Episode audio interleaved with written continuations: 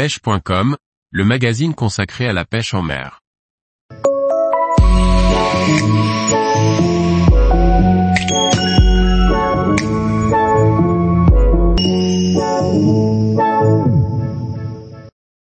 Comment bien choisir son flotte tube pour débuter cette pêche?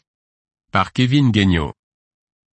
Une fois qu'on a compris tous les avantages qu'offre la pêche en flotte tube, il est facile de franchir le pas, cependant, il n'est pas aussi simple de bien choisir son flotte tube. Il existe principalement deux matériaux et systèmes de fabrication des flottes tubes, les modèles PVC ou les modèles à chambre à air. Ces derniers possèdent une enveloppe en tissu dans laquelle se trouve une chambre à air, sur le même principe qu'une roue de vélo. Généralement moins onéreux, ils possèdent l'avantage de se réparer facilement et, ou de changer une des chambres à l'intérieur en cas de crevaison. Ils sont cependant moins durables et demandent un entretien plus rigoureux. A contrario les flottes tubes en PVC sont constituées d'une seule matière, de la même façon qu'un bateau semi-rigide. Ce boudin est généralement compartimenté pour garantir la sécurité en cas de crevaison.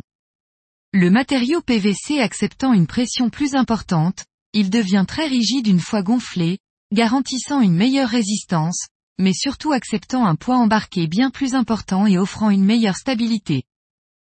Les modèles PVC ont donc des avantages certains en comparaison aux modèles à chambre, bien que le prix puisse être un frein pour les utilisateurs en quête de leur nouvelle embarcation.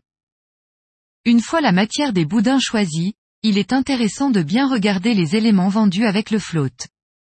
En effet, tous les petits accessoires indispensables peuvent représenter un coût non négligeable. De manière générale, tous les flottes tubes sont vendus avec leur sac de transport et de rangement. Cependant, parmi les accessoires pratiques qui ne sont pas forcément compris, on retrouve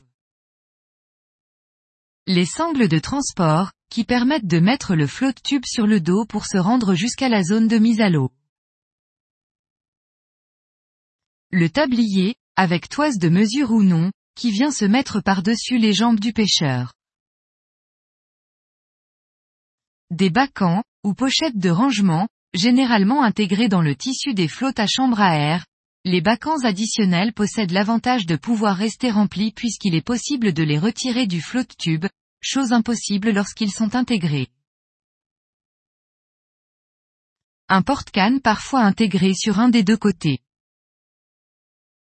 Pour ce qui est du siège, il est toujours fourni, mais selon les modèles, il peut être de qualité différente, gonflable ou non, avec un dossier gonflable également. Les sièges gonflables sont généralement plus confortables, et surtout bien moins encombrants pour le rangement. Il faut également penser aux futurs équipements additionnels qu'il est possible d'ajouter facilement ou non, sondeurs, supports de canne, bourriches etc.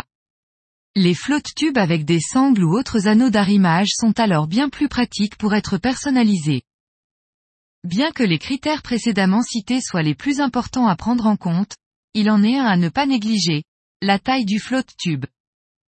En effet, plusieurs tailles sont proposées sur le marché, la plus courante se situe aux alentours d'1,50 m de long pour 1,10 m ou 1,20 m de large. Dans la majorité des cas cette taille est amplement suffisante et permet de passer partout. Cependant, certains fabricants proposent des modèles allant jusqu'à 1,80 m de long, plus larges et avec des boudins au diamètre bien supérieur. Ces modèles sont destinés soit aux pêcheurs ayant une corpulence assez forte ou une grande taille, et qui nécessitent ainsi d'une plus grande stabilité, soit aux pêcheurs qui désirent faire de longues sessions et ont besoin d'embarquer beaucoup de matériel.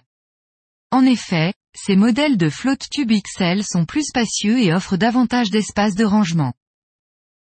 Tous les jours, retrouvez l'actualité sur le site pêche.com. Et n'oubliez pas de laisser 5 étoiles sur votre plateforme de podcast.